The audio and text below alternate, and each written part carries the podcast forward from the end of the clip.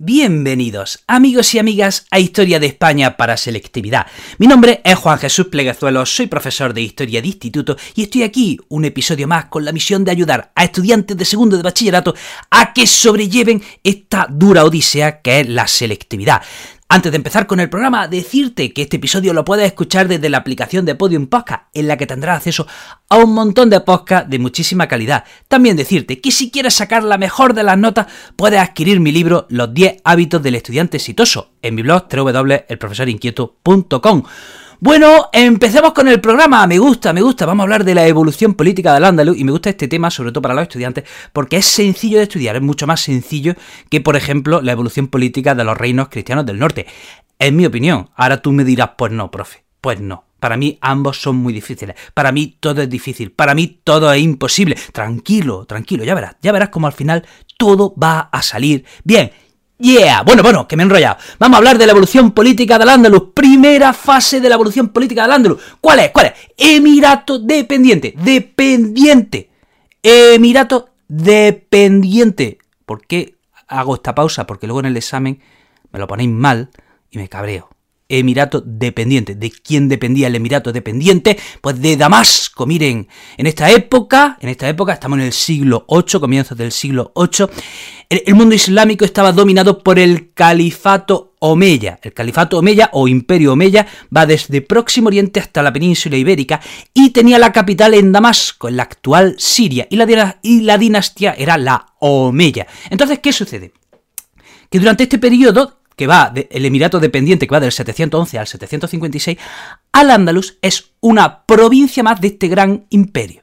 ¿De acuerdo? Repito, Al-Ándalus es una provincia más de este gran imperio Omeya o califato Omeya. Bien, ¿qué tenemos que destacar de esta primera fase? Pues las luchas intestinas entre bereberes y árabes.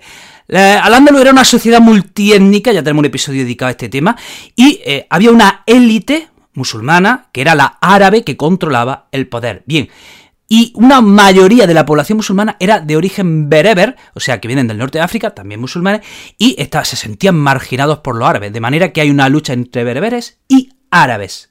Llegamos al año 750. ¿O qué sucede en Damasco? Pues en Damasco hay una revolución. La dinastía enemiga de los Omeya, los abasíes, toman el poder por la fuerza. Toman el poder por la fuerza y derramando sangre a borbotones. Los abasíes derrocan a los omeyas y en el, y en el proceso derraman toda la sangre que pueden. De hecho, ¿cómo termina? Querían acabar con todos los omeyas, con todos, no dejar ni uno. De hecho, cuando ya han tomado el poder, les dicen los abasíes a los omeyas, hombre, vamos a hacer una fiesta todos juntos, en amor y compañía, y nos reconciliamos, venga, buen rollo, no hard feelings, vamos, venga. Entonces, los abasíes invitaron a los omeyas a una cena, supuesta cena de reconciliación, y en mitad de la cena entraron unos mercenarios y se cargaron a todos los omeyas. O sea, esa cena era una trampa. ¿De acuerdo? ¿Eh? Esa cena era una trampa. Y de esa masacre, de esa masacre escapa un Omeya, escapa un Omeya, un tal Abderramán, que llega a la península ibérica en el 755. Y atención, este Abderramán en el 756 proclama el Emirato independiente con capital en Córdoba. Repito, Abderramán I, este Omeya que escapa de la revolución, llega a la península ibérica y en el 756 proclama el Emirato Independiente con capital en Córdoba. Emirato Independiente. Independiente. ¿Qué significa esto? Vamos a ver cuál es la diferencia entre emir y califa. Pues mira, el califa tiene poder político y religioso. El emir tiene poder político y Nada más. Repito, califa, poder político y religioso, emir, poder político. Y entonces, cuando Abderramán proclama el Emirato independiente, dice que se está independizando políticamente, políticamente de la gran capital del imperio islámico que ahora está en Bagdad. Ahora ya no hablamos de califato Meya, ahora hablamos de califato Abbasí y tenía la capital en Bagdad. Entonces, Abderramán primero se proclama independiente políticamente, no en lo religioso. El Emirato Independiente va del 756 al 929. Bien. ¿Qué tenemos que destacar? Bueno, pues durante esta época se suceden las rebeliones en las marcas fronterizas, por ejemplo en Toledo, en Zaragoza, en Mérida. También hay rebeliones de los muladíes. ¿eh? Fíjese, en la sociedad del Andalus ya hemos nombrado a los árabes, hemos, nombrado a los bereberes y ahora tenemos que nombrar a los muladíes. ¿Quiénes son los muladíes? Aquellos hispanovisigodos que se habían convertido al Islam. ¿Eh? ¿eh? aquella población de origen hispano-visigodo que era cristiana y que se convierte al Islam. Bueno, pues durante el Emirato Independiente los muladíes se rebelan y tenemos que destacar la rebelión. Madre mía, vaya pavo este tío, menudo pavo. O sea, Omar ibn Hafsun en el año 879 era un, musulmán muladí, ¿vale? Y se revela y, su rebelión en Andalucía, atención, o sea, se prolonga durante décadas. Llega, con, llega a crear, dentro del Emirato Independiente, llega a crear un mini estado en Andalucía. O sea, buena parte de Andalucía la controla este señor ¿eh? durante varias décadas, creando como una especie de mini estado. Y para liarla, para liarla más, vaya tío, en el 899 se convierte al cristianismo. ¿eh? Se convierte al cristianismo. Finalmente es derrotado en el año 918, aunque sus hijos siguen con la rebelión. Y finalmente eh, los descendientes son derrotados por Aderramán III. Vamos a la siguiente fase. Siguiente fase, para que no te pierdas. Repito, primera fase del Andalus, Emirato dependiente. Segunda fase del Andalus, Emirato independiente. Tercera fase, Califato de Córdoba. En el año 999, pero, uh, uh me equivoco, perdón. En el año 929, Abderramán III se proclama califa. Califa, ¿qué significa califa? Que Abderramán III ahora considera que él no solo es líder político, sino que también es líder religioso. ¿Dónde estaba el califato? Hasta ahora oficial, en Bagdad. Pero ahora Derraman III dice, no, no, no, no, no, no.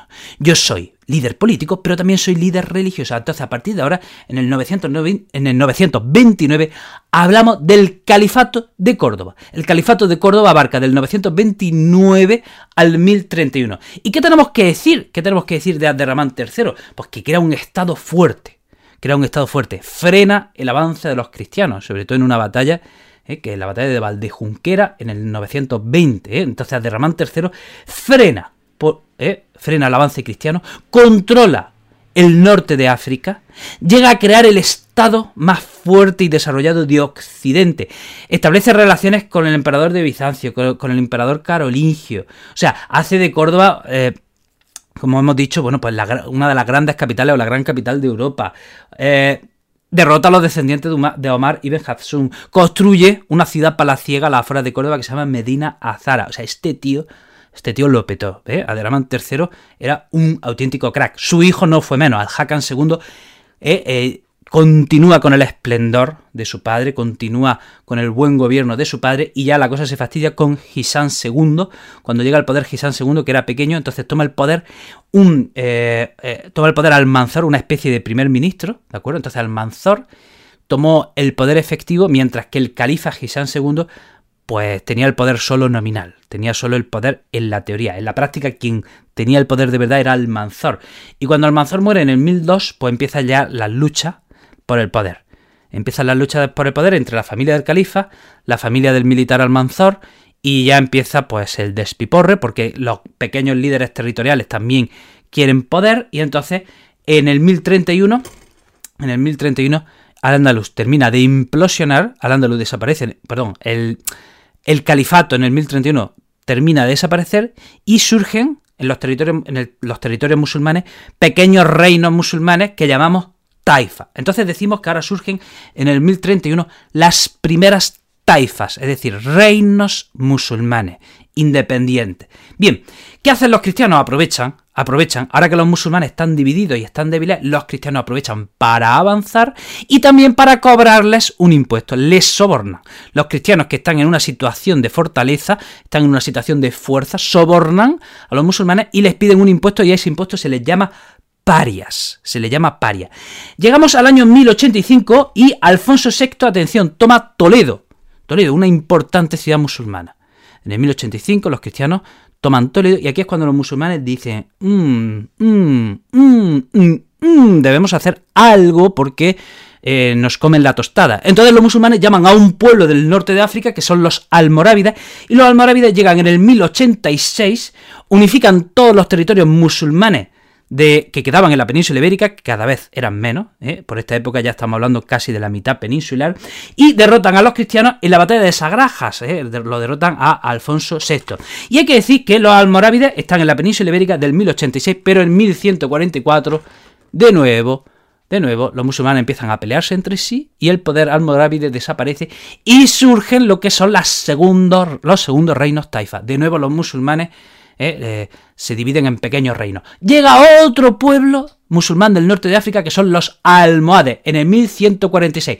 De nuevo unifican todos los territorios musulmanes de la península, establecen su capital en Sevilla, derrotan a los cristianos en la batalla de Alarco en 1195, 1195. Ahí Alfonso VIII dijo, mm, mm, os la devolveré, os la devolveré, eh, os lo juro, eh, venganza. De manera que, atención, en 1212, eh, liderados por eh, Alfonso VIII, todos los reinos cristianos de la península se unen, vienen también ayuda de, del resto de Europa, el Papa apoya esta batalla, apoya esta operación, declara que esa guerra que se estaba librando en la península ibérica era una cruzada, por lo tanto la obligación de los cristianos era luchar en esa cruzada, ayudar en esa cruzada, de manera que en 1212 los cristianos derrotan a los almohades en la batalla de las Navas de Tolosa. ¿eh? Hay una coalición de reinos cristianos, ¿vale? Y en la batalla de Navas de Tolosa los cristianos derrotan a los almohades. Y ahora ya el poder almohade empieza a descomponerse y surgen las terceras taifas. ¿eh? Mientras tanto, los castellanos siguen avanzando y tomando ya casi toda Andalucía, los aragoneses toman Valencia, toman Baleares, y ya en 1238 eh, emerge, emerge el reino nazarí de Granada. Emerge el reino nazarí de Granada, gobernado por la dinastía nazarí, que va de 1238 a 1492. Eh, el reino de Granada abarcaba la actual Granada, Almería y Málaga. ¿Cómo sobrevive el reino de Granada durante más de 250 años? al empuje de los cristianos. ¿Cómo sobrevive el pequeño reino de Granada ante el gigante de Castilla? Pues miren, por un lado, eh, el reino de Granada pagaba un impuesto al reino de Castilla. Por otro lado, los sultanes de Granada llevaron a cabo una hábil política diplomática. que se tenían que aliar con los castellanos, se aliaban. Que se tenían que aliar con los reinos del norte de África, se aliaban. Eh, por otro lado, la orografía del reino de Granada favorece eh, su, su, independencia el comercio, el comercio jugó, llevó a cabo un importante papel en el reino de Granada. al reino de Granada acudían muchos inmigrantes musulmanes del resto de, la península, eh, de esos territorios que iban tomando los cristianos, pues muchos musulmanes acuden al reino de Granada. En definitiva, bueno, pues gracias a eso eh, el reino de Granada sobrevive, pero al final, ya en la, década de 1480, de nuevo comienzan las luchas de poder dentro del reino de Granada entre Mulacén y su hijo Boabdil, entre medias los cristianos empiezan a, empujar y a presionar al reino de Granada y finalmente tenemos que decir que en 1492 Boabdil rinde, rinde Granada a los reyes católicos. ¿eh? En 1492, el 2 de enero, a través de las eh, rinde, o sea, el 2 de enero de 1492 los reyes católicos entran en Granada y ese contrato de rendición son las capitulaciones de Granada. Hay que decir que en esas capitulaciones había unas condiciones de alguna manera honrosas para los perdedores, porque a los musulmanes se les daba tierra a la Alpujarra, eh, se les permitía mm, mantener sus costumbres, su religión, su lengua, etcétera. Eran unas condiciones medianamente más, o menos honrosas. Otra cosa es que luego los reyes católicos incumpliesen su palabra y en 1502 intentasen que los musulmanes se convirtiesen al cristianismo, ¿no? Eh, cosa que no llegaron a conseguir, pero en 1502 digamos que los reyes católicos le dijeron, no, no, no, os convertí al cristianismo y os tenéis que convertir. Y tenéis dos opciones, convertiros o convertiros. Y eso fue en 1502 y los musulmanes hicieron como que se convertían, pero no se convirtieron. Entonces eh, pasaron a llamarse moriscos, moriscos, ¿de acuerdo? Y durante un siglo estuvieron en la península ibérica hasta que a comienzos del siglo XVII se les expulsa de manera definitiva. Bueno, hasta aquí el programa de hoy. Espero que te haya resultado interesante. Te recuerdo, este episodio lo puedes escuchar desde la aplicación de Podium Podcast. También decirte que estoy hiperactivo en redes sociales donde hago directos de, historia de España. ¿eh? Hago directos resolviendo dudas. ¿eh? Puedes seguirme en todas mis redes sociales. TikTok, Instagram y YouTube, el profesor inquieto, Twitter, el profe inquieto y Facebook, Juan Jesús Pleguezolo. Querido amigo, querida amiga, te mando un abrazo enorme y nos vemos en el próximo programa.